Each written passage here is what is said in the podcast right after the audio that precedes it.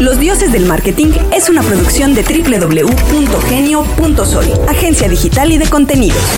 Likes que se convierten en ventas. Salir primero en Google. Un sobrinity manager que lleva tus redes. No lo creo, Rick. Te acercamos al Olimpo. Un lugar al que pocos han llegado. Sin coaches, sin divas, sin glamour.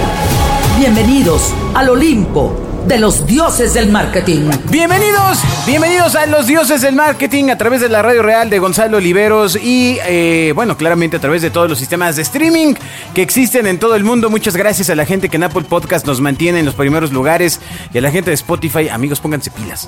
¿De qué se trata? Exacto. No, no, no se queden nada más ahí este con los de Marta de baile. ¿Qué está pasando? Este, mi nombre es Alberto Cruz. ¿No saben servir un vaso con agua o qué? Producción está Francisco, está Zaira Padrón y como siempre, acompañado de las dos bellas damas. Por un lado, tenemos a Juan Carlos Bobia y el otro Agustín Gutiérrez. Ese chiste es del año pasado. Recuerde, Ya recuerde que lo que hacemos es evoluciona. eh, fingir ser unas edecanes. Me sigue pareciendo gracioso, la verdad. Pues ¿Cre- sí. cre- ¿Crees que se dé cuenta la gente que estamos fingiendo ser unas edecanas? Sí. ¿O solitos se den Tal, cuenta? tal vez, ahora que nos ven, tal vez vea que, que no sale mal. Bien, Ay, que, no, que no somos edecanes, Que, no, además. que no es gra- ni siquiera gracioso. Gracias, Pero bueno, está bien. muchas gracias a toda la gente que nos escucha. Qué, qué, qué buen programa tenemos el día de hoy. Así Puros es. chismes. Todos Así son es, buenos. Puro chisme. Entonces vamos a iniciar con los dioses del marketing. Correo electrónico dioses@genio.fm. Bueno, pues va- vaya situación la que aconteció las últimas semanas y sigue pasando en redes sociales. Sigue pasando. Eh, yo, la verdad, tengo que admitirme, pues no sorprendido, pero sí eh, mm, eh, constipado. Ah, ok, ok. O sea, Consternado, ¿no? Constipado estabas es- enfermo es el cuando supiste la noticia. Constipado, constipado, Claro, constipado. claro, claro. Este. Era evidente que íbamos a acabar hablando, eh, dedicándole un segmento a lo acontecido con De la nueva hecho, la- canción de Shakira. La audiencia lo pidió. Pues Nos sí. enviaron eh, mensajes furibundos que decían, yo como fan de su programa exijo que se hable de Shakira. Y Agustín Sola del se dio a desgraciado la tarea de investigar. de Piqué. Así decía el que mandó el mensaje. Yo que yo que digo. Pero bueno, Ese fue editorial de Agustín. ¿eh? exacto. Lo que vamos a hablar hoy, no, no, obviamente no podemos hablar del amor y del desamor porque pues no, no, no somos autoridad al respecto. Bueno, tú Eh, del desamor sí, amigo. Sí, porque yo, te- yo hace rato, ¿por qué no le dices a nuestros amigos? Yo hace rato te pregunté qué fue lo peor que hizo Shakira y tú me dijiste. Entender- Haberse enamorado Haberse enamorado. Eso fue lo peor de todo esto. Ah. Ya, ya, ya, en serio. Ay, ternurita. El ve- nada de esto nos hubiera interesado en este segmento si no hubieran salido embarradas al menos cuatro grandes marcas globales. ¿no? Ok. El Muy famoso, el famoso Rolex y su comparación con Casio. Ajá. Y Ferrari con su comparación con Renault Twingo, que eso Ajá, sí, sí. eh, fue una novedad para nosotros que existiera un auto que se llamara Twingo. Bueno, Pues- porque no, pues, no hubo eh, Pues porque no comercialmente. viajas, ¿verdad? Pero, Exacto, pero- no, no, no, no. Pero era- no viajo para ver los autos. Eh, eh, si usted tiene tú. más de 30 años, sabrá que podríamos referirnos al zapatito de Renault. Ah, claro, es el hijo del zapatito de Renault. No, no, no, no, no, es primo, es primo. No, no, no, No, es un coche era un poco más grande. como Eh, nieto. El zapatito es este todavía más abajo. O Era el sea, cinco. pues, ahí, ahí Shakira se perdió una buena rima. El zapatito. A ver, trata de hacerla. No, no, porque no, Así no, no la. No, no, no, no, no, no, ¿para qué? vamos, vamos a hablar de lo que sabemos hablar. Pues ¿Para mire, qué? ¿Con qué fin? Resulta que eh, es usted ahí un gerente de marketing en una oficina de esas de Santa Fe llenas de cristales. Ándale. Eh, Cristal, está navegando, Coca, exacto. Mota. No, no, no, de- ah, no no, de no, no. Ah, Amigos, eh, claro, también, o sea. Está usted navegando en, en el internet, en sus redes sociales, mientras su jefe no lo ve y de repente ve sus redes sociales usando, Morelos. usando evidentemente los datos de la de empresa. la compañía y de repente ve que su marca sale en unas rimas de un artista global. No, y además, ¿cómo sale? ¿No? Y, y resulta, porque pues bueno, finalmente al de, al de Rolex le valió y está bien, le valió absolutamente madre. Confirmó, dijo, he hecho bien mi chamba. Usted es el de Casio y de repente le empieza a llover y empieza la lluvia de memes y empieza usted a ver Que ustedes- cómo sus que- indicadores suben. Que su marca es el consuelito. Y suben y todo el mundo empieza entre la, entre la risa, la broma. ¿Qué hace? ¿Cuál, cuál- cuál es la receta? ¿Cómo, ¿Cómo debe estar preparado un gerente de marketing hoy, una compañía, una marca para que mañana te toca en una rima? No, pero además lo más chistoso es que tú puedes... Tú Una puedes- rimada. Eh, eh, hijo.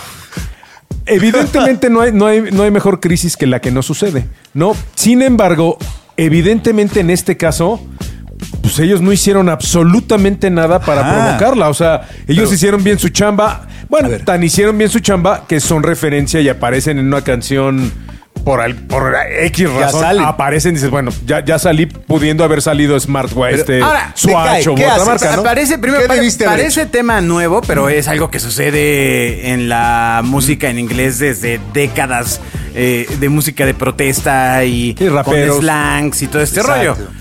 Suele ser mm, tradicionalmente un poco más cuidadoso en el tema en español porque pues hay ciertas eh, limitantes o ciertos líos en los que tradicionalmente no se quiere meter un Sí. No vaya a ser que haya patrocinios. ¿Qué sucede aquí? Que bueno, que eh, este talento pues es más grande que ambas marcas juntas. O sea, vale mucho más. Entonces puede darse el privilegio de mencionarlas e incluirlas. Y no tener es. un problema al respecto. Pues hasta el momento que se sepa. ¿Qué hace? ¿Qué hace? ¿Ustedes qué, qué- qué debe hacer? ¿Qué- ¿O qué debió haber hecho? Se puso perro el asunto. Ajá, sí. Tú ya opinaste. al rato. A al ver, rato. a ver. ¿Qué, qué debe hacer? ¿Qué debe hacer? Bueno, primero, Nada. primero se tiene que hacer eh, el control de daños y el análisis puntual de qué es lo que está pasando. O sea, de- amaneces en trending, no te estreses. O sea, ante todo mantenga la calma. Sí. No grite, Como no sea, ya- corra y no exacto. empuje. O sea, no sabes bien por qué, Como sea, ya pasó. Y muchas veces el tema de, exactamente, de actuar rápido acaba siendo uno de los más graves errores No en, una- reacciones. en un manejo de crisis. No sobre reacciones. Exacto. No, de, de entrada, no reacciones. Lo primero que hay que hacer es estudiar la situación Así, y hazte hablarle muerto. a los profesionales. Si tu bronca, que, bueno, es que en este caso fue multime, fue multitodo, o sea, pegó en redes, bueno, pues voy po- con, mi- con mis especialistas de redes a decirles, oigan, háganme un análisis como lo haría, como lo haría cualquier capitán del barco. Después del misilazo, denme un, un- reporte de daños de qué ha sucedido en digital. En medios tradicionales, pues también preguntas. ¿Qué están diciendo lo- lo- los eh, um, líderes de opinión al respecto? ¿Cómo se afectó mi marca? ¿Cómo, qué, qué está pasando en mis redes, ya en mi cancha? ¿Qué está pasando co- con, la gente que está opinando si es para bien, es para mal? Que debe haber una mezcla tanto de apoyo como de sí, tienes razón, esta, esta cosa es una porquería, ¿no? Sí, el asunto es. RP es importantísimo. Si usted no, no se preparó, si no tiene un discurso, si no tiene un vocero, si no tiene. Está frito. Yo creo que Ya- na- ya- pero yo creo que mejor nadie- véala na- pasar. En el caso de Casio fue, en el caso de Casio, fue, este, Casio. fue un poco más simple. La verdad es que fue muy um, lamentable la forma en la que algunos medios tradicionales tomaron cuentas de Twitter como, como buenas y las metieron a notas periodísticas Así y todo este es. rollo, cuando realmente es una empresa que está enfocada a otro tipo de segmento.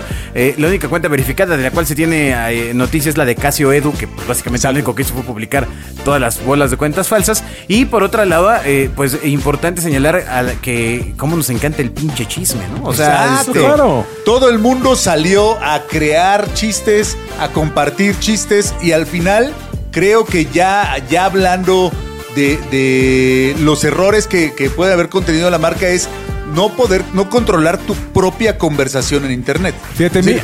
Todo el mundo sale a hablar de ti, todo el mundo sale hoy a falsear perfil de tu marca, a salir a hablar como tú, a generar. Hubo eh, Respuestas notas de hacia- prensa, claro. hubo videos, Videos. incluso de los involucrados eh, eh, jugando con las marcas y la marca no, no tuvo el control de sus redes. Incluso hay gente, como el señor Bobby hasta hace un momento, que pensaba que esto era auténtico. No todo, evidentemente, pero yo pensé que, que es, es que además creo que el, el- verdadero efecto orgánico de lo que hizo Piqué de llegar eh, al, al evento este y eh, repartiendo relojes Casio. Y eso le sumas que alguien dijo, oye, pues es que ya firmó un convenio. Que, que además hubiera estado maravilloso, ¿eh? O sea, firmar un convenio y decir, oye, bueno, pues está bien, vamos a subirnos. ¿O no? O no, no lo sé. Es- si es- va con los valores de, de tu la marca. o no, no, no lo sé. Porque además Casio es una marca que aparentemente pues, puede ser de relojes y de, y de cuestiones de tecnología muy pop. Sin embargo, tiene relojes de baja gama y tiene versiones de, de gama alta. O sea, no es tan, tan despreciable como, como lo quiso vender este Shakira. al, igual que Renault. O sea, Renault es una marcotota. Bueno, de- pero ¿no? es, es- es una alusión a una cuestión de concepción mental. O sea, Sí, sí, sí, claro, claramente, eh, o sea, se refiere a, a Claramente. este viejo tema de los Casio hechos en China, ¿no? Que Claro. eran pues, una, un segmento que, que chafita. Le dijo chafita. Pues le dijo chafita, tan, Le dijo chafita, para pronto, ¿no? Casio se deslinda totalmente de lo que hizo Gerard Piqué, ya envió comunicado diciendo que ellos no patrocinaron ni más ni, ni, ni nada, ¿no? Este, Pero, pero, vamos, como dice dicen, el daño ya estaba hecho. O sea, Sí. mucha gente que es fan de Piqué, ¿Usted lo cree daño yo, yo, yo sí para que- Casio? no lo sé. Sí. En algún momento Sí, ya lo habíamos sí. platicado. Es un daño. Sí, es un daño. Lo hizo barateérrimo. Y, Sí, te, y sí, te voy a claro, contar un caso, claro. un caso que sucedió eh, en Estados Unidos que impactó mucho más en Estados Unidos con esta nueva reversión que hubo de Sex and the City en HBO, que es eh, no me acuerdo cómo se llama la, la versión 2, pero algo así como Sex in the City y la 2. historia sigue una cosa así. ¿Cómo se llama? Just like that, and just like that. Ajá. Nos dice este La alemana. Nilia. este eh, en ese eh, en esa serie, en uno de los primeros capítulos, Ah, claro. el protagonista, bueno, la pareja del prota- de la chica protagonista, este está eh, haciendo ejercicio en una bici pelotón, en estas que traen al instructor Exacto. integrado y todo este rollo, y bolas, le da un infarto, y, ¿no? Y adiós. Y Pelotón había dado autorización para usar su marca, pero por evidentemente cuestiones contractuales, pues la, el- la- la empresa no le había dado el guion, ¿no? Al, al- No a- para que le diera un infarto sobre Claro, imagínate el mensaje y brutal entonces, que pues bueno, mandas. y eh, pues de por sí ya Pelotón traía algunos temas y vino a darles un, un buen guamazo. Ahora la situación de Pelotón ha cambiado, pero fue un tema mediático importante. Sí, ya no vende ¿Qué- caminadores. ¿Qué pasará? no? Eh, en el tema de Casio, bueno, es, es tremendo que un artista a ese nivel tenga ya el poder tal cual de hacerle un significado muy No, te voy, pequeño te voy a decir qué Es fue lo que hizo Shakira. Literalmente, y la palabra es pelució la marca. Pero luego O sea- la reacción de la gente es pelucear a la marca.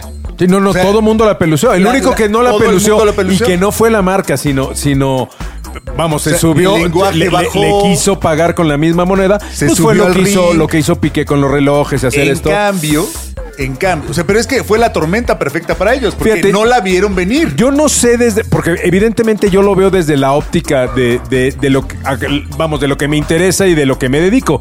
Pero yo no sé y me encantaría ver el... el- el- a la el- relojería.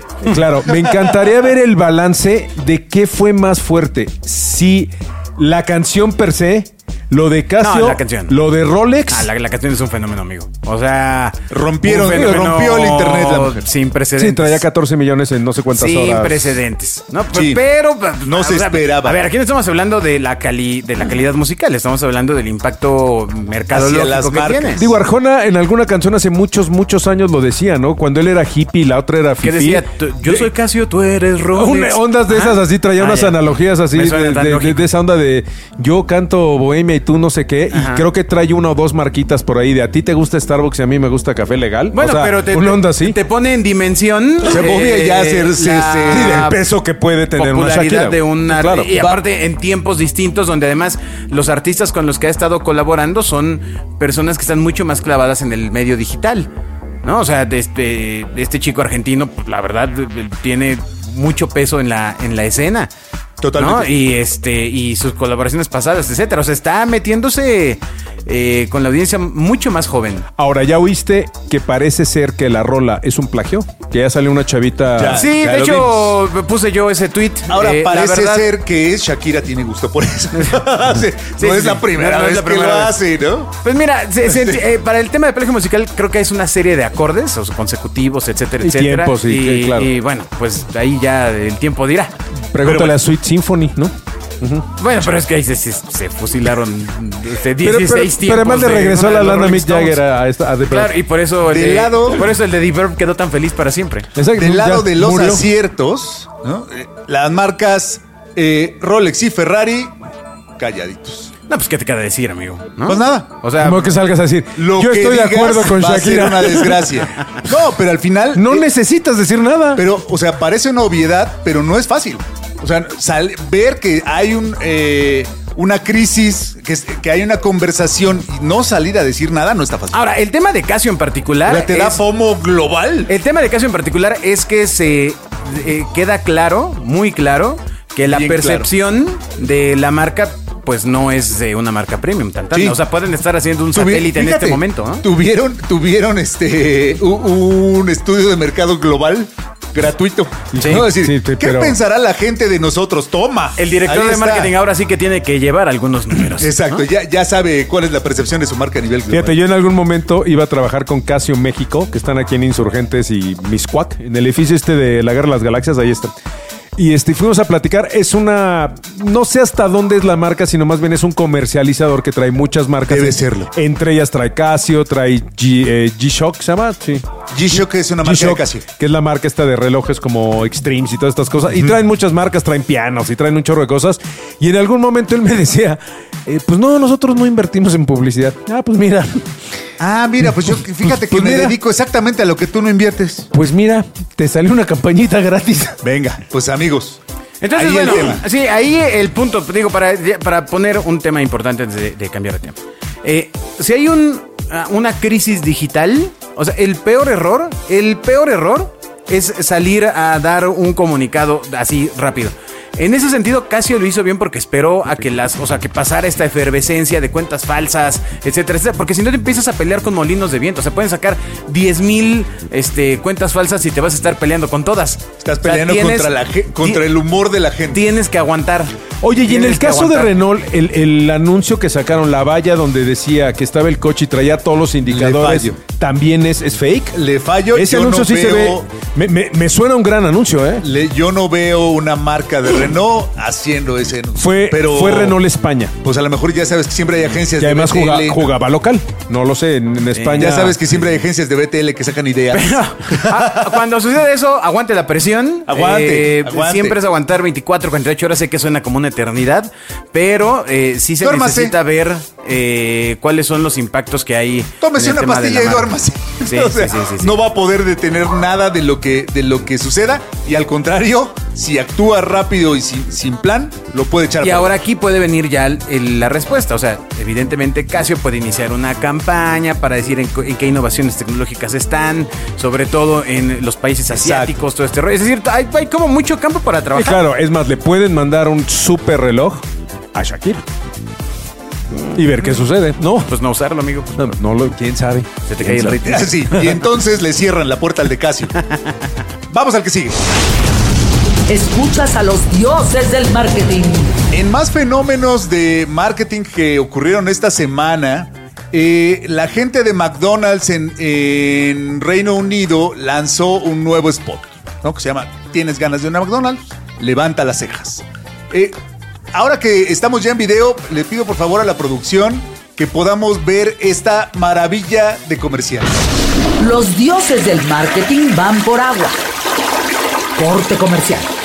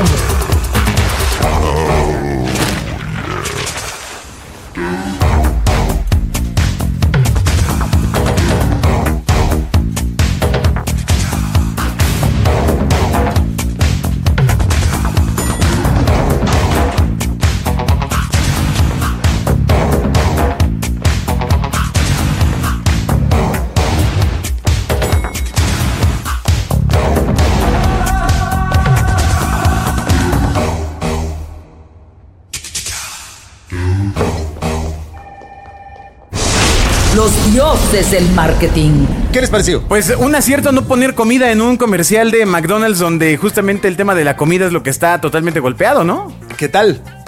O sea, cambia por completo el paradigma de cómo anunciar. Dos paradigmas. En, el- en un comercial debe salir tu producto y debe salir donde lo compras. Lo que pasa es que yo creo que la M de McDonald's es parte del producto de McDonald's. O sea, Exacto. vamos, la comida es- está perfecto que no Echando a salga. el guion. No está vendiendo comida, sino lo que está vendiendo pues, es la experiencia McDonald's, que es mucho más grande que la comida. ¿eh? Sí, al final hay una cosa aquí, un concepto de marketing del cual McDonald's hace gala espectacular eh, a, a nivel global, que es el, eh, en este momento les voy a decir, el brand asset distintivo. O sea, esa cosa que pertenece a la marca, que no es el logotipo. El equity. No, no, el pero equity. no, el, el equity es otro concepto. señor. El brand asset distintivo. A ver, pelense. Para mí el- la M es un equity de McDonald's. Es un brand asset. Yo digo que es el un equity, equity. es un nivel de pensamiento. Pero el otro día discutimos. No, no, no, a ver, ¿cuál es la diferencia? Díganlo. La botella de Coca-Cola, y mira que tú trabajaste una en. Coca-Cola, ¿es una set? ¿No es Díganlo. un equity? Mire, le voy a leer la definición que le mandé antes de esto. A ver, 30 Los brand segundos. assets. Ya se enojó porque no leí su guion, mejor ya También vamos a seguir. conocidos como activos de marca, que es ahí donde, donde los aficionados lo confunden con equity, son aquellos elementos como logotipos, eslogans, sonidos, tipografías, paletas de colores, incluso una mascota. Son elementos de la marca que no necesariamente son la marca, Claro. pero que son distinguibles. El acierto tremendo es que ahora puedes ver la M de McDonald's, de McDonald's en las cejas de cualquier En ser las humano. cejas de tu primo. ¿No? O sea, de este. Sí, sí me parece que hay una elaboración este, Entonces- impresionante. Por un lado, McDonald's, insisto, haciendo gala terrible de, de ese, de ese, eh, eh, ¿qué- qué- ¿cómo le llamamos para no pelearnos, amigo? El S. Eh, del S de la marca, del Ajá. activo de marca, en español suena más pinche. Ok. Eh, del activo de marca, convirtiéndole en levantado de cejas, ¿no? La M que todos reconocemos, increíblemente todos la reconocemos en el mundo como, como sinónimo de hamburguesa de McDonald's. Sí. Ajá. Y a- haciendo un comercial, pues francamente muy bonito, eh, lo dirigió este muchacho, ¿cómo se llama este muchacho? Este muchacho Edgar Wright. Edgar Wright, Ah. ¿no? Un muchacho, ¿no? Es un cineasta que, que- que le veo futuro, mano. Sí, sí, sí, ¿No? él tiene una carrera tremenda. Básicamente ha hecho muchas películas de sátira y todo este rollo, pero pues sí Shaun es Dead. uno de estos valores este, importantes. Shaun of the Dead con Simon Pegg es una de, Es de- una de sus maravilla, películas Shaun que of es una maravilla. O sea, si no lo han visto y les gusta el cine este absurdo, eh, buenas De- películas de Simon Pegg están en esa De zombies, de zombies chistosos. en, en esa categoría. Hot Fuzz, eh, la- Scott Pilgrim también. Scott Pilgrim. ¿No? O sea, es- es- o sea, sí se fueron por alguien edgy. Totalmente. Le invirtieron millones de dólares en un comercial que seguramente será ultra memorable. Por un lado es cómo aprovechar el- un valor de su marca, un, un activo de su marca para convertirlo en, eh, en una en una ¿cómo En dices un tú? Una- detonador de en una emociones. Una, orden sorda. ¿No? Porque al final la mujer se la pasa solamente levantando las cejas todo el comercial. Sí, nunca dice y nada. todo el mundo entiende Pero hay un ambiente godín. Exacto. ¿no? Ese es un piso de que oficinas. también es súper importante. Claro. ¿no? Vol- volver a, celebrar que la gente está en la oficina, que ya no está en su casa. Ya no es, estoy en mi casa vestido de. Porque además hay gente de todo. Pandemia, ¿no? No, Ya están todos en la oficina y de repente, cuando en el peor momento del trabajo, la gente se levanta de la oficina y se va a McDonald's. Y levanta las cejas. Así. Que no sabe, que vamos, ni siquiera sabes qué va a ir a consumir, pero el chiste es ir. Que esa es la parte de Aquí wow de el reto ¿no? real al que, en, en mi opinión, se van a enfrentar este tipo de publicidades es la adopción digital. O sea, nosotros estamos hablando de un comercial eh, que tiene cierto impacto y está hecho en un formato que ya no es TikTok. ¿No? O sea, Sí. este formato es de la vieja escuela, es un anuncio en, en las dimensiones adecuadas para salir en una televisión. Claro. ¿Tú crees que hoy seguir produciendo así muestra un poco de power? ¿O es Sí, claro. decir, Pues oye, tengo lana ver, para hacerlo. Tengo lana para hacer esto y para contratar a este muchacho Sí. y para hacer un anuncio claro, que no sale el producto. Sí, sí. O sea, es Pero- una muestra de líder, ¿no? Sí, pero además en Europa es muy común. O sea, las marcas es muy... Es que además te voy a decir una cosa, que es chistoso. En Europa también, con la cantidad de gente que hay que hace ese tipo de cosas, digo, en México porque tenemos a Guillermo el Toro, tenemos a Guillermo el Toro, eh, Lo a Guillermo el tenemos. Toro. Cuarón, Iñárritu. A lo que voy Juan es que allá es mucho más común encontrarte a un director con renombre y producciones así, porque estás acostumbrado a esos presupuestos, porque al final del día pues es otro tipo de economía, que está maravilloso, o sea, el, el- el hacer cosas así. Aquí mi comercial lo dirigió Gary, güey. A la. Sí. Güey, lo dirigió eh, Simón. Bueno, Vamos, pero pues es lo que hay, Simón Bros. Claro, exactamente, Simón Bros. es, es lo que hay allá y lo que hay aquí. ¿no? Claro. Pero bueno, Pero es, es- es una, es una gran ejecución, un gran concepto. Y sí creo que la, la magia es el, el no sacar hamburguesas. No, además tampoco destaca ni, ni el, ni el amarillo McDonald's, sino es, es, es un En es- detalles, Es en un la happy de la es- mujer, Es, ¿no? un, es un happy ad. Sí, ¿no? totalmente. Y este mismo comercial tiene, tiene otro nivel de análisis que va- vamos a hablar ahora. Escuchas a los dioses del marketing. Eh, este anuncio, como decíamos, causó sensación entre los nerds como nosotros que, que está- nos la pasamos viendo comerciales, porque podría ser también un adelanto de McDonald's a las legislaciones cada vez más complicadas en Europa. ¿Por qué? Pues porque la comida industrializada, bueno, pues este si la come mucho hace daño, ¿no? Y tiene componentes que no sean, tal vez no sean tan saludables después de un cierto nivel de Y consumo. cosas que no existen en la naturaleza.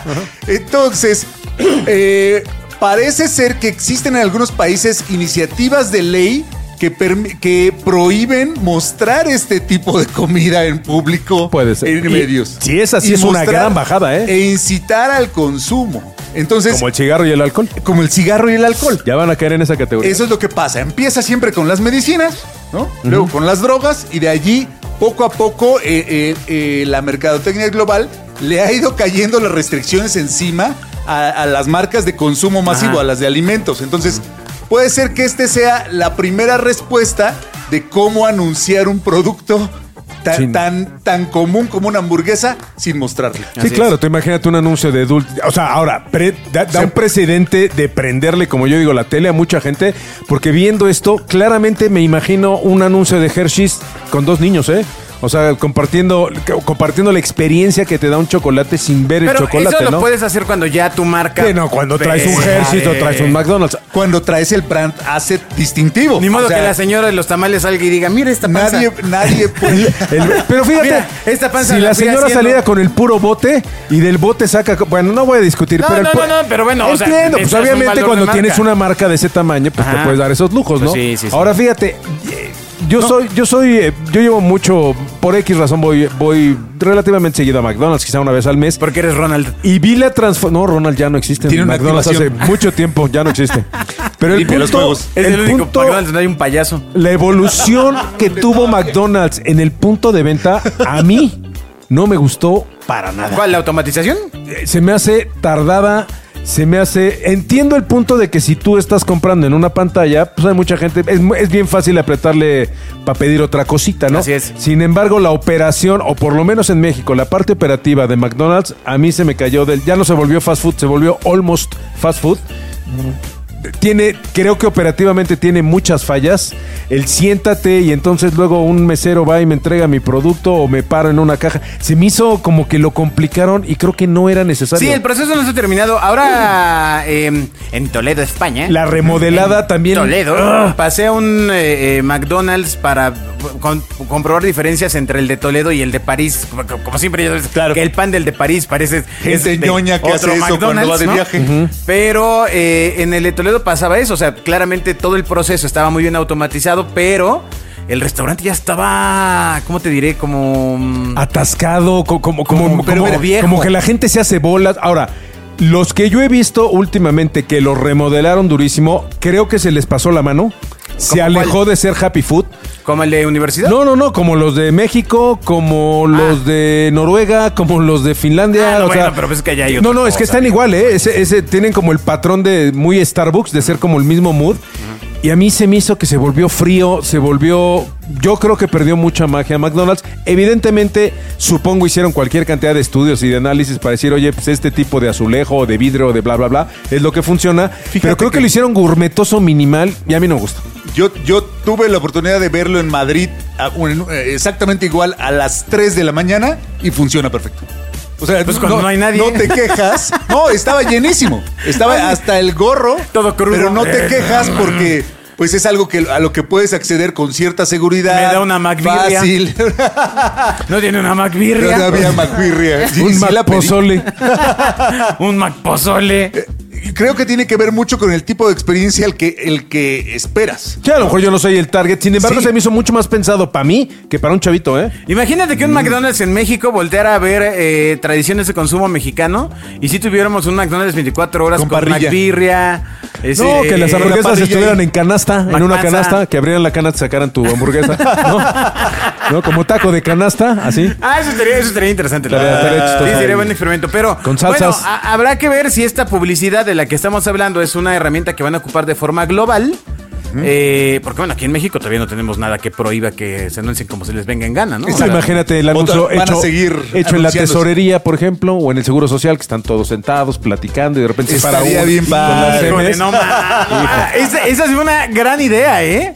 Y eso sí, y eso sí. Chusquito, pero bonito. Y es así, la, la producción tendría que venir de, de los creadores de La Rosa de Guadalupe. Sin ¿no? duda. O sea, Claro, ah, hasta, hasta el vientecito cuando. Sí, claro. Ni cuando la gente de Fox cuando trata de producir en Latinoamérica le quedan esos colores flores como le Sí, queda sí, sí, porque a la rosa de Como dices- entre pardo y- por ejemplo, que eso suceda en eh, esperando tu pase ahí en el seguro y todos tenemos la imagen de qué colores Todos es, cómo es se ve. verde seguro sucede. social. De hecho, Comex así lo tiene registrado. verde seguro social, azuliste, ¿no? O azul Veracruz también. Azuliste. Pero tú imagínate por qué eso pasa. No, no, ¿Cuál es la, la- la- lo contrario a corrección? ¿Descorrección o cómo se dirá? ¿Incorrección? A la incorrección de color. Siempre pasa a incorrección de color.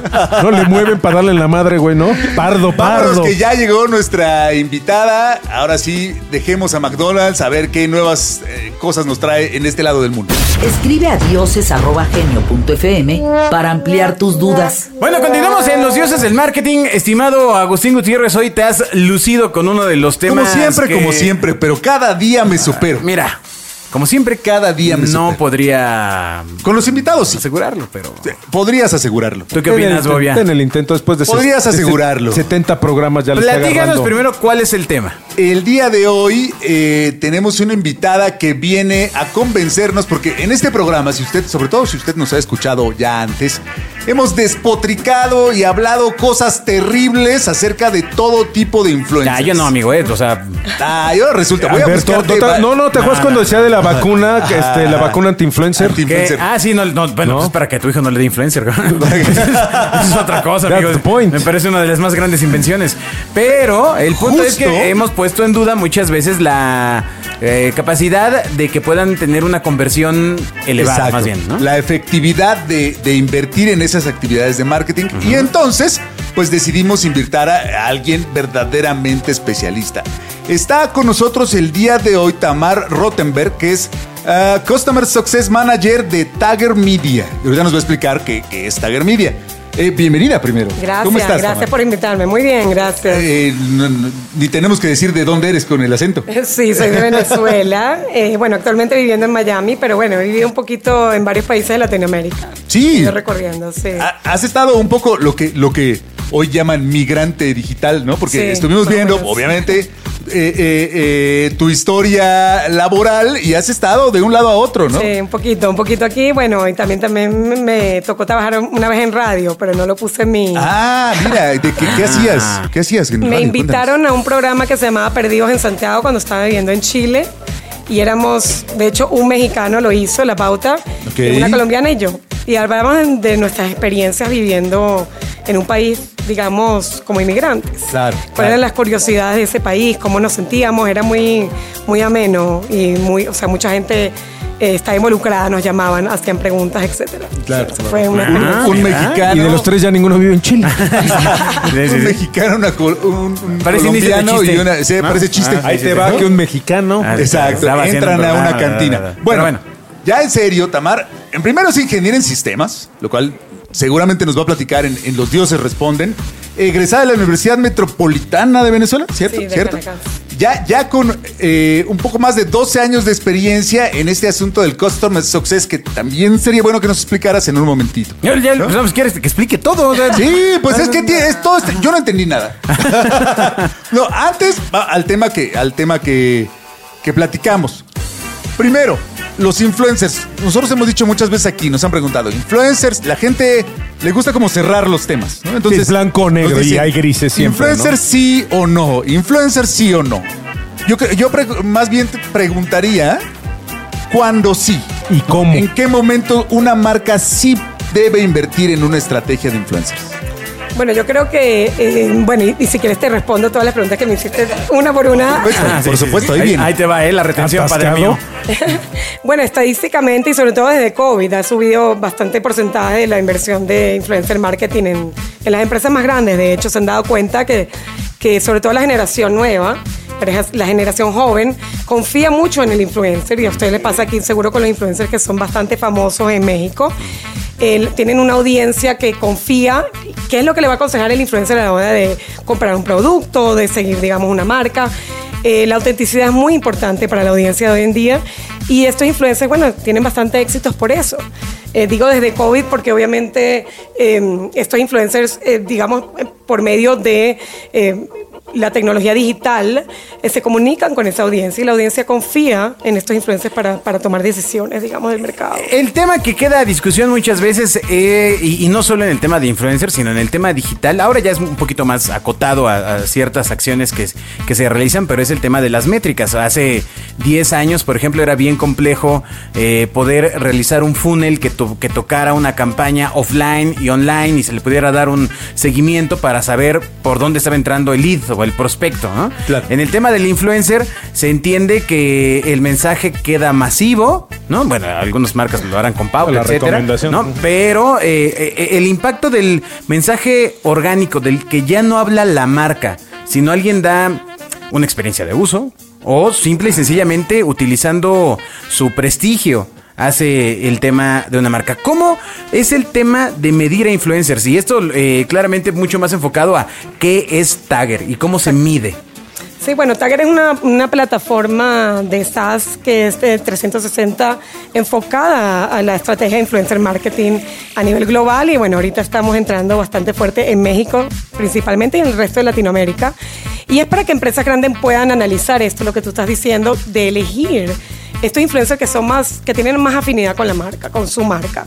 Eh, ya sea una empresa que tiene varias marcas o sea una sola marca que quieran dirigirse, porque hay pueden haber muchos influencers que te- sean muy exitosos y que tengan muchos seguidores, pero a la hora de relacionarse con una marca no tienen esa afinidad que está buscando la empresa. Entonces no les va a servir, inclusive aunque sea alguien muy exitoso como Juan Pazurita o Luis Comunica, Claro. eh, tienen que tener afinidad con la marca. Yo creo que esta es una de las métricas que buscan eh, la mayoría de las empresas hoy en día, que obviamente tenga eh, una tasa alta de interacción y afinidad. ¿Y cómo, cómo se encuentra la afinidad de la marca? O sea, porque, Exacto. mira, o sea, en palabras queda claro, ¿no? O sea, eh, hay- influencers que no van con ciertos mensajes, tan tan claro, ¿no? No, es claro que el que habla de viajes, pues son marcas que están relacionadas con la categoría o a lo de mejor- viajes. o a lo mejor ¿no? el que habla de viajes eh, te sirve perfectamente para mm, artículos de una tienda departamental, porque entonces, o sea, es decir, e- e- ese tipo de cruces que muchas veces viene más,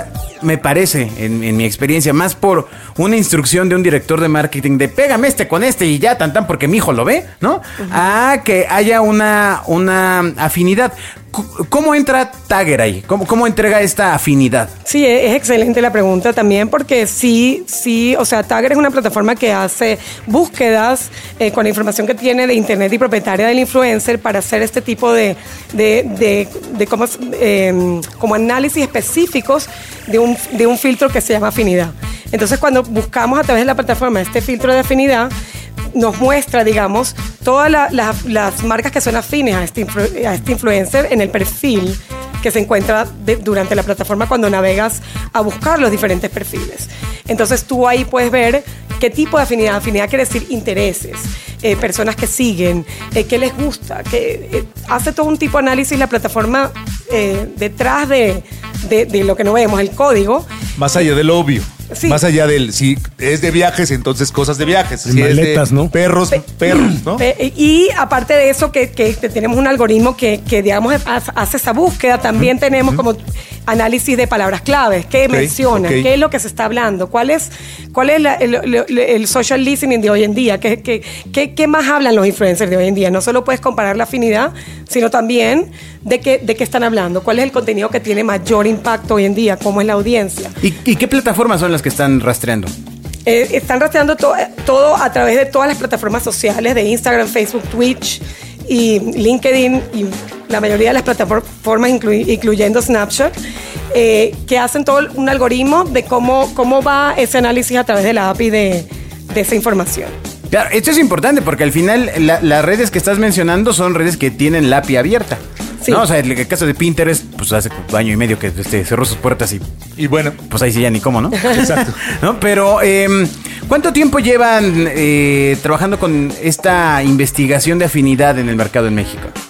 En México llevamos un poquito más de tres años. ok. Estamos, eh, y, y ha, y ha sido bastante bien. De hecho, eh, trabajamos con agencias bastante grandes que nos dicen que ellos se dan por la afinidad. Y también tenemos un algoritmo propietario a Tagger que analiza cuántos seguidores son auténticos Ándala. Ándale. wow. Búmbala. y cuáles no. O sea, que tú puedes entender quién en verdad está Auténticos como los nuestros. Exacto, sí. Sal- Saludos a los 12. Y a los 27 coreanos que acabamos de.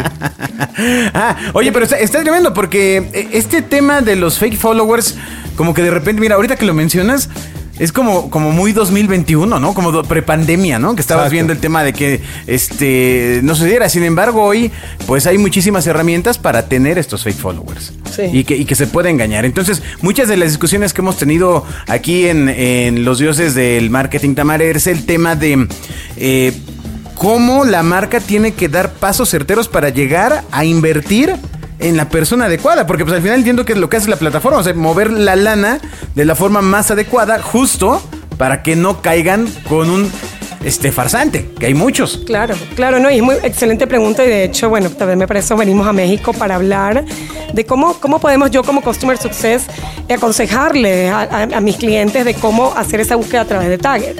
Se hace a través de, de- de definir un objetivo en tu campaña. Tu, tu- tu campaña tiene que tener un objetivo principal para tú poder atraer qué es lo que quieres con ese influencer. Después de esto, obviamente, y analizas los seguidores auténticos que lo muestra inmediatamente en la plataforma, mediante la interfaz, tú dices, bueno, ahorita qué afinidad tiene con mi marca. ¿Cuál es el tipo de audiencia? ¿Será el mismo tipo de audiencia que mi marca sigue? ¿Será que, podemos trabajar juntos en eso? ¿Cuál es, después de definir eso y la afinidad? Y el tipo de contenido también. Este tipo de contenido que vemos que es más orgánico y que es más, eh, digamos que a la gente le gusta más auténtico, ¿será que ese es el contenido que más que más nosotros queremos publicar, en qué plataforma está también.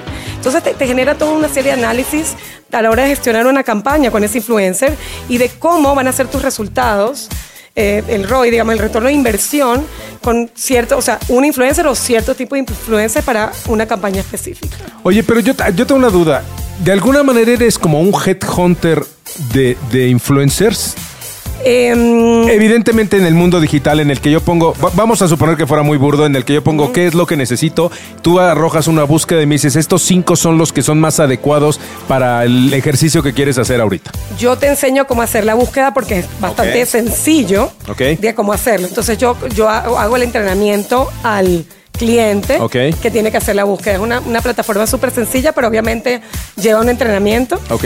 Y, y van a ver que, cuál es el valor, porque nosotros ofrecemos solo valores auténticos y, y que confían, que hace que, que las marcas confíen en nosotros y que confíen a la hora de también escoger los influencers que necesitan para sus O campañas. sea, en principio no tienen una relación con los influencers. Exactamente. O sea, en realidad lo que hacen es medir la efectividad Eh, eh, eh. de este medio, digamos. Exactamente. Eres como una agencia de medios de hace, no lo sé, 20 años que lo que hacía era a un análisis de los medios, seleccionaba y te hacía un plan de medios, ahora es con personas.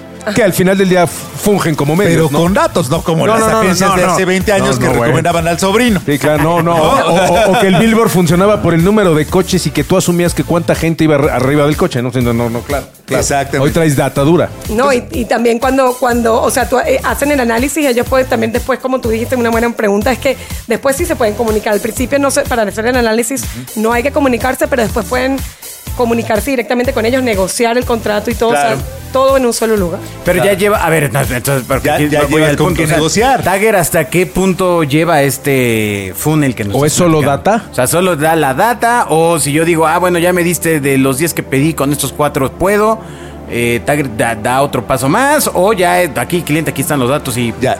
Ahí vas. Ya ves, no que sí habían entendido todo lo que dijo. Dijo ¿Ves? es software as a service. Lo dijo al principio. Es una Pero es que membresía. Alberto y yo no hablamos es, inglés. Es este. Una análisis, membresía. ¿no? O sea, yo compro el servicio, entro, corro mis análisis y salgo a comprar con, con mi agencia de confianza, ¿cierto? O Sí, directamente y- con el. Pero hacemos más que eso. O sea, también cuando tú generas campañas, haces contratos Oh, qué barbaridad. Ajá. Hacemos, Sí. o sea, que tiene eh, validez la pregunta de que ha- hacemos no solamente el descubrimiento de los influencers, las recomendaciones, siempre hacemos también el- el- la parte de contrato, de contratación, de comunicación, de cómo es el presupuesto de esa campaña y que cuál- cuándo te va, cuánto te va a retornar.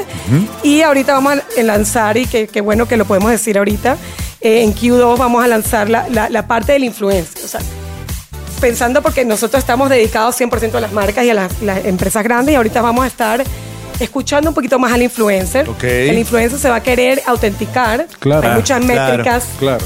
Que van a tener que... que- Justo que- eso iba a No, preguntarte. espérame, de hecho te iba a decir, ¿te acuerdas que existía el índice Cloud? hace como este, 15 años. O sea, Desarrolle, es- señor. esta empresa que se llama Cloud con K de kilo L-O-U-T, donde pues eh, todavía eh, en un incipiente Facebook, en un incipiente Instagram, podías entrar a ver una calificación que te daba esta empresa en un índice que medio se estaba poniendo como estándar, pero igual luego ven el tema de las APIs y todo este rollo, y ahí se le fue complicando mucho a una empresa que casi casi se estaba poniendo como estándar. O sea, Ser un verificador de- Ajá, exacto. Un Entonces, certificador. Sí, sí, sí. O sea, el tema eh, real que hoy hay en el mercado del influencer marketing es ese certificado. ¿No? O sea, es, que, o sea, vaya. Tiene tú- que ser el paso ahora, ¿no? pa- Quizá para ti es evidente porque justamente tú estás en el proceso de validación de datos, pero si yo lo bajo de grandes empresas, y te- lo hemos visto aquí con dueños de empresas de bicicletas, ¿no? Este, 32 sucursales a nivel nacional, 42 si quieres, y dice, "Güey, es que mira este cuate y este cuate son influencers, etcétera, y hay de dos, ¿no? O sea, por un lado ves al cuate que ocupa la bici y tiene este 2000 seguidores, que es un microinfluencer, ¿no? Por otra parte tienes al recomendado de no sé quién que tiene 2.5 millones y empieza este tema no para la marca grande, sino muchas veces para este empresario, El intermedio. ¿no? Este empresario que se dedica a eso. Eh, eh, ¿Qué tan caro es medir a los influencers? ¿Es, es, es solo para marcas grandes? No, Eh, y, y de hecho lo vemos mu- mucho que usa mucho Tagger para, para mercados nichos y, y regiones específicas. De hecho, eh, lo usan como tú, para que tú dices, para micro y medio influencers. Debe haber también. gente local, ¿no? gente local. Y como nosotros podemos hacer filtrado a través casi de todo, entonces podemos hacer a- eh, filtrado a través de la ubicación del de, el influencer, la ubicación de su audiencia y también podemos hacer filtrado quiénes son los microinfluencers que tienen afinidad con un influencer más grande. Claro. Que yo no qui- yo quiero capaz un, un Luis Comunica, pero quiero un mini Luis Comunica. Claro, Ah, Jeff, claro. Jeff Bezos de, de Pues es- Amazon. es Luisito. Él no cree en los grandes. Él cree mucho más en tener micro porque cree que es mucho más fuerte la opinión de alguien cercano que un alguien que está Bueno. a dos millones y medio. Sí, fue su apuesta. de- de- de- porque de- le estaba costando muy caro estar pagando ahí este, No, descuentos y para... pero suena- una pero su argumento suena sensato, ¿no? ¿No? Eh, Son decisiones eh, de Sí, ¿para qué mato moscos con escopetas si estoy en Putla, des- Oaxaca? sí, Pues me agarro a un líder de Putla, Oaxaca. Decisiones, eh, decisiones estratégicas. Entonces decías, primero, súper importante, primero tener un objetivo que quieres cumplir con, con la herramienta influencer, porque parece otra vez una obviedad, pero hay gente que dice, la estrategia es influencers. Oye, no. No. O sea, ese es un medio. es cómo lo No, es un canal. Y, y de hecho ¿no? en la vida real muchas veces la estrategia son influencias como los hijos de Eugenio Derbez. Exacto. Tan, tan, fin. Y ya, bueno, pues es la está, mucho más robusta la, Y- y digo, la y- estrategia. Y, digo, Ya me la detalló. no es que nos haya pasado. Me dijo un amigo. un amigo que vende tequila. Por un lado, entonces objetivo, decías. Después, eh, eh, ¿qué, qué otra cosa? Oye, yo, yo tengo una pregunta a partir de esto que es, escucho que hablan mucho de la data, del perfil, de la afinidad de todo esto. Pero al final del día, cada influencer tiene una manera diferente de ejecutar el mensaje de una marca.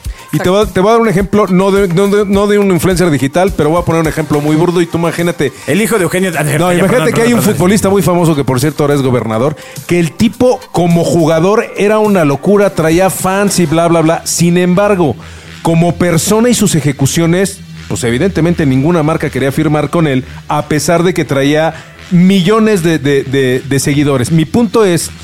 Puede haber un, un- un influencer que a lo mejor en data macha con lo que yo necesito en cuanto a números, en cuanto a ubicación, en cuanto a afinidad, en cuanto al tipo de elementos que puede usar en su contenido, pero no en las ejecuciones. Que, voy a dar un ejemplo y es, este tipo todo lo que hace es retos, ¿no? Y entonces pone a dos productos de competencia y digo, ay, yo ya, yo por políticas, pues yo no le atoro con alguien que, que- que de alguna manera le está dando difusión a mi competencia, ¿no? Claro. ¿Eso cómo lo evalúan? Lo hablamos de, de varias maneras. O sea, hay una manera que tú puedes decir que sea seguridad de la marca, que no trabajen con nadie o no hayan trabajado con nadie de la competencia los últimos tres meses. Es un filtro Tres que te- meses, ahora es tres meses. No, no, es que me da risa No, porque no. antes era por lo menos en los últimos dos años, ¿no? Tres O meses. sea, tres meses, digo, Sí, es, es speed. o Ajá. puede ser que sea algo mínimo, Claro, que claro. tres meses, seis meses, un año, Nunca, por, por- ok, claro. por- por ejemplo. Todo tiene precio. ujú. Eh, pero sabemos que también hay campañas que duran cierto tiempo y que tú puedes trabajar hace seis meses con una marca y pu- puede ser que esa marca no le importe que ahorita Claro. trabajes con ellos. Entonces, depende de lo que quieras, tú puedes poner el límite que quieras. Ok. Y la seguridad marca que, que no incluya a nadie que haya mencionado la competencia. Esa es una manera de hacerlo. Ok. Y la otra también es viendo el contenido, después que tú analizas el, el tipo de influencer que quieres, viendo el contenido al final cuál tiene Ah, mayor ok, enganches ok. o mayor interacción y tú dices, esto me representa, ¿será que esto me, me va a representar a la marca? Aunque veo interacción. Sí, pues eh, se burla de las marcas y eso funciona, eh, hace retos, este, las prueba y si no le gusta las tira, o sea, en- entiendo el punto, ¿no? Eh, Y, y también, o sea, y, y nos han venido también preguntando varios clientes, me, me han dicho que ellos usan la estrategia así. Muchas, muchas veces muchas marcas vienen y dicen, yo quiero estos 10 influencers porque me gustan. Entonces, ok, pero ¿por qué te gustan? O sea, y el análisis es, mira, con, con estos 10 no te va a ir bien, o sea, mejor porque no te vas con Claro, estos tres. claro. Y siempre pasa que tenemos casos de uso. Esos ni los conozco. Eso no los con- bueno, es que no me gusta el contenido, le digo, pero no, hay que, con data, tú te tienes que demostrar, aunque no te guste, que esto no va. Sí, mi- mira, yo siempre lo había dicho y es, te puede o no gustar, pero está en estrategia. O sea, lo que me refiero es que el número te indica que eso funciona, ¿no? Claro. Y, y la disponibilidad de estas herramientas va profesionalizando el la industria del influencer. ¿no? O sea, ya que no sea solamente un asunto de gusto, sino que pueda ser eh, un tema de data. Es un Ya análisis de la data yo tomo mi decisión estratégica, pero no es porque solamente porque me gusta o porque no me gusta, ¿no? Exactamente. Y también lo que yo le quería mencionar, que el influencer, o sea, ta- también estamos escuchando que eso va a ser lo que vamos a hacer en Q2 al influencer. Vamos a lanzar como que, bueno, que el influencer pueda decidir también con qué marcas él tiene más, Ándale. afin- más afinidad o puede trabajar o no quiere trabajar. Porque nosotros vinimos al Congreso de Marketing Digital el año pasado aquí y escuchamos que varios influencers eh, expresaban esto, expresaban que ellos también se tienen que sentir cómodos con la marca. Claro. Entonces esa relación queremos que sea de Eso las es dos afinidad, vías. claro. Eso es afinidad, Sí. claro. La afinidad no es de un lado para uno, es de, es, es de los dos lados. Fíjate, en Reino Unido, este, estaba leyendo precisamente que ese análisis estaría bien padre. En Reino Unido yo no sabía que está prohibido que tú le pongas una foto, por ejemplo, un currículum, para que la cara no te sesgue una decisión. O sea, tú imagínate que acá no tuvieras nombres ni tuvieras nada, sino que te arrojara... Eh, ¿con quién vas? Pones lo que necesitas, dice el 26. Y pum, vale, pues resulta que el 26 ya es, es un Luisito o es un Derbez o es un... Ya sería completamente objetivo esta cosa, ¿no? ¿Qué sucede con los microinfluencers en el tema de... de Pues son De las métricas. de las métricas. No, y, uh, sorprendentemente muchos microinfluencers eh, dan, arrojan mucho mejores resultados que a veces macroinfluencers. Sobre todo en ciertas campañas que hemos visto en tendencias de agencias localizadas, por ejemplo, en Guadalajara, en Costa Rica. Usan, están, se está usando, está- hay más tendencia de usar microinfluencers para ciertas campañas y, y da muy buen retorno. Claro. ¿Cómo? A punto, el retorno. Ahora vamos a lo que a lo más este, peligroso A lo de la plática. truje. El retorno de inversión. O sea, eh, eh, existe muchas veces la percepción de dos cosas que son eh, como un este, salto al vacío. Por un lado, invertir en un influencer porque me voy a hacer millonario al invertir y entonces me va a retornar cada peso. La este, no va a dejar de sonar cosa porque lo tremenda, dijo ¿no? Pepito. O la otra es eh, utilizarlos como una herramienta de brand awareness, o sea, solamente de reconocimiento de marca. Ah, ¿Cómo, ¿Cómo apoyan o qué le aconsejan las empresas para tener un óptimo retorno de inversión en un gasto que tradicionalmente sigue siendo nuevo? Claro. No, y esto lo, lo tenemos con las métricas que tiene Tagger. O sea, nosotros tenemos métricas bien específicas aba- sobre impresiones estimadas que te van a dar una idea cuando una, una campaña tiene un presupuesto, cómo van a ser las impresiones estimadas de esta campaña, o sea, futuro, ¿no? Eh, nuestra herramienta de, de social listening y también de, de- de business analytics o, o análisis de datos pueden proyectar esto. Eso lo que te hace es comparar data anterior, cómo le ha ido y cómo son las impresiones estimadas de cómo te puede ir el retorno con ciertos tipos de influencers. Y así tú, lo, tú puedes aconsejarle mejor a la marca. ¿Y, y no quedamos en el círculo eterno de impresiones no son igual a ventas? O sea, no, no, no quedamos como en ese loop de a lo mejor tiene 2 millones o 3 millones o 5 millones de impresiones. O sea, ¿cómo... mm, Sí, porque al final son los mismos views que tienes cuando ves un billboard, ¿no? Que te dicen, en periférico pasan 30 mil coches diarios, pues más o menos te van a ver 60 mil ojos. Mi- ah, o sea, Era en eso, ¿qué, ¿no? qué métricas crees que puede haber a futuro para perfeccionar el tema del retorno de inversión? No, no retorno de inversión de impresiones, sino me refiero...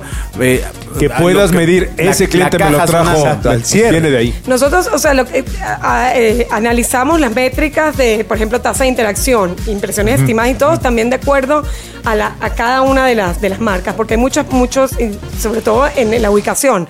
Que en las impresiones no, no es lo mismo, por ejemplo, para ciertas eh, plataformas sociales que para otras. O sea, una puede ser comentario, comentario más likes más views. Otra en video solo son views. Eh, por ejemplo, en YouTube a veces no hay impresiones, en TikTok. Y, en- o, o- o y las impresiones son iguales a los views. ¿Qué significa para ti como marca las impresiones? Claro. Porque sabemos que muchas agencias que lo hacen y te dicen, no, estos son lo que es impresión. Entonces, bueno, yo quiero, yo quiero entender. Tagger lo que hace es la transparencia por sobre todo y dice, no, queremos hacerlo lo más auténtico posible. Define qué es para ti impresiones. Una vez que ellos definen los parámetros de métricas que ellos quieren Ah, ver el retorno, nosotros tenemos una, una empresa de, datos estadísticos a nivel global que nos dan como un- una recomendación, no solamente de pago por influencer, porque recuérdate que mucha gente tú dices, bueno, yo no sé cuánto pagarle, esto es un mercado distinto, caro, es barato. me está Su cobrando cuñado caro, me lo da más barato, ¿no?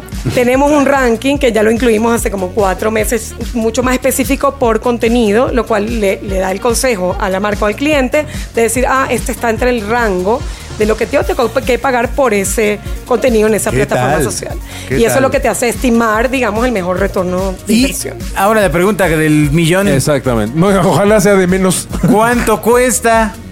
¿A partir de cuánto cuesta? ¿Cuántos ¿Cómo se paquetes compra? hay? ¿Cómo se compra? ¿Es one ¿Mensual? shot? ¿Paquete? ¿One shot? ¿La vida? Eso depende. ¿Pero por qué depende? Porque... Porque no además soy- debe tener un antes, un durante y un después, supongo, ¿no? Yo y yo y yo que soy customer success, obviamente que yo me involucro con ventas, que, que, eh, tengo a, a mi partner que es Mauricio Villa, que está aquí, que es el director de Latinoamérica también. Y que nos Pero está viendo. Sí, No, está bien. por ¿no? las cámaras. Ah, ya, ya, soy imbécil. Ah. Eh, nosotros, o sea, lo que tra- tratamos de crear en Latinoamérica son diferentes precios, obviamente, que Estados Unidos y a nivel global. Ay, Dice Norteamérica. aplauso. Ya lo que dijiste es Bravo, bravo. bravo. Sí, ya. Ajá. Entonces creamos paquetes especiales de, de acuerdo a las libras. licencias o a los usuarios que van a usar esa membresía.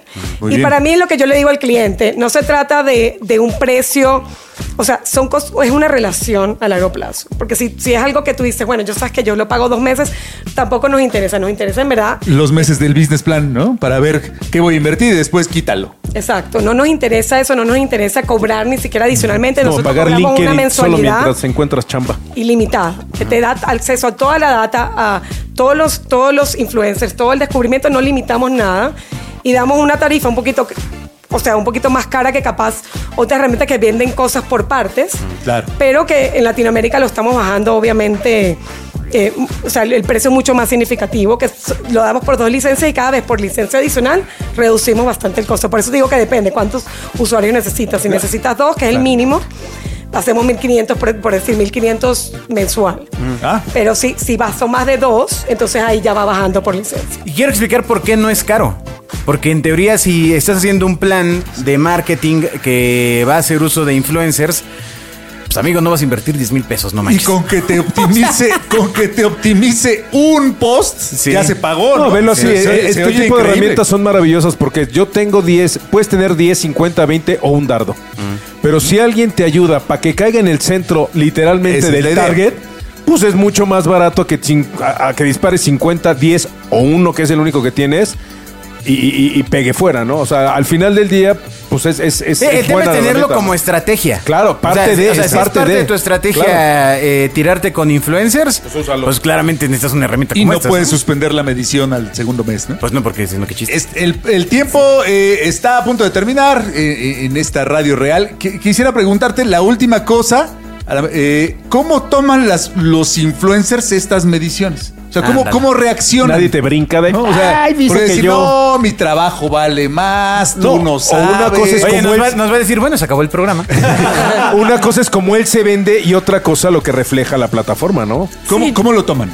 Eh, Yo creo que ahorita como vamos a lanzar, como dije en Q2, ellos no tienen tanta visibilidad de cuánto, de cuánto Bien. lo van a tener. Lo Claro. van a tener para que ellos tengan una idea de cuánto cobrar por, por, por contenido que, que le va a ser muy agradable porque de verdad que, que es lo más justo y es algo estadístico a nivel de todos los influencers. del Pa- global. para los más chicos, para los más grandes a lo mejor no, no les gusta tanto, ¿no? Empezar a ver Pues, cu- eh, cuál no es su sé. afinidad. Pero al final es la profesionalización, insisto, de la industria. No, no, Que no. ya- y y ya tienes que algo- empezar a poner reglas y parámetros. Porque si no es una locura que te acerques con uno y te diga. Porque además, una cosa es lo que cobra el influencer y otra el manager. O sea, son cosas diferentes y de repente si lo conoces no lo conoces. Claro. Y además es de... Como el del ah, hijo de Eugenio. Oh, que la canción. Ey, no, no, bueno, ese, ese caso algún día lo platicaremos, pero es, fíjate qué chistoso, en agosto cuando regreso a clases suben los costos, o sea, hay, hay, hay muchas cosas que dices, oye, ¿qué hubo, mi chavo? O sea, ¿no? O sea, macha con los nuevos modelos de coche, con muchas, dices, oye... Eh, es que el manager paga dos casas. man. Exactamente. No tiene tres niños. Tamar, muchas gracias por haber estado aquí en esta emisión de Los Dioses del Marketing. Te vamos a pedir. Oye, ¿cómo ingresas a la plataforma? Ah, ¿Cómo la está de contactas? entrada, ¿no? Bueno, Ponte pilas, Esperen, qué abusado. Ah, no puede ser, espérense, hombre. espérense. Primero, a ver, porque el público lo pide. ¿Cómo, con- cómo contactamos Ay, o cómo entramos ¿cómo a? Tagger? Sí, bueno, www.taggermedia.com y ahí a, a través de eso No puedes saberse. solicitar una demo y ahí están todos los contactos. Una demo es un ejemplo. Es una demostración. Exacto, luego la del- gente te habla para pedir una demo de 18 años. Entonces, no. Ay, Dios mío. Bueno, No, no, no, hay que ¿y cómo podrían contactarte la gente que está interesada en, eh, pues, contactarte a ti? Bueno, mi, mi email personal es tamara.taggermedia.com y de Mauricio, que es el representante de ventas, obviamente Mauricio, a taggermedia.com también. Cualquiera de nosotros estamos disponibles para hacerles una demostración, explicarles de qué se trata la plataforma y cuál es el valor que van a tener usándola Claro. también. Suena muy, muy interesante. Sí. Y revelador. Sí, como Pa' para todos. llevárselo al hijo de... Que la canción. No, para medirlo el hijo de su... Vamos a pedirle a Tamar que se quede en las siguientes dos emisiones pequeñas de Los Dioses Responden para Ya que, por favor, quien nos esté escuchando el día hoy miércoles... A vivir aquí. Espere al viernes y a la emisión del lunes que van a estar cada vez más interesantes. Muchas sí, gracias sí. de nuevo. Gracias a ustedes. Gracias. Muchas gracias a toda la gente que nos escucha en la Radio Real de Gonzalo Oliveros. Este, esperamos, amigos, que ya nos lleven al primer lugar de, Apple Podcast. Pongan el Apple de- de- del iPhone de su mamá. ¿Solo falta ¿no? uno? Ya, no, nos, nos falta uno, amigos. Nos falta un maldito lugar. Oso Traba, vamos por ti. Los dioses del marketing han hablado. Escucha a los dioses del marketing todos los miércoles a las 12 del día en Radio Real. Los Dioses del Marketing es una producción de www.genio.sol, agencia digital y de contenidos.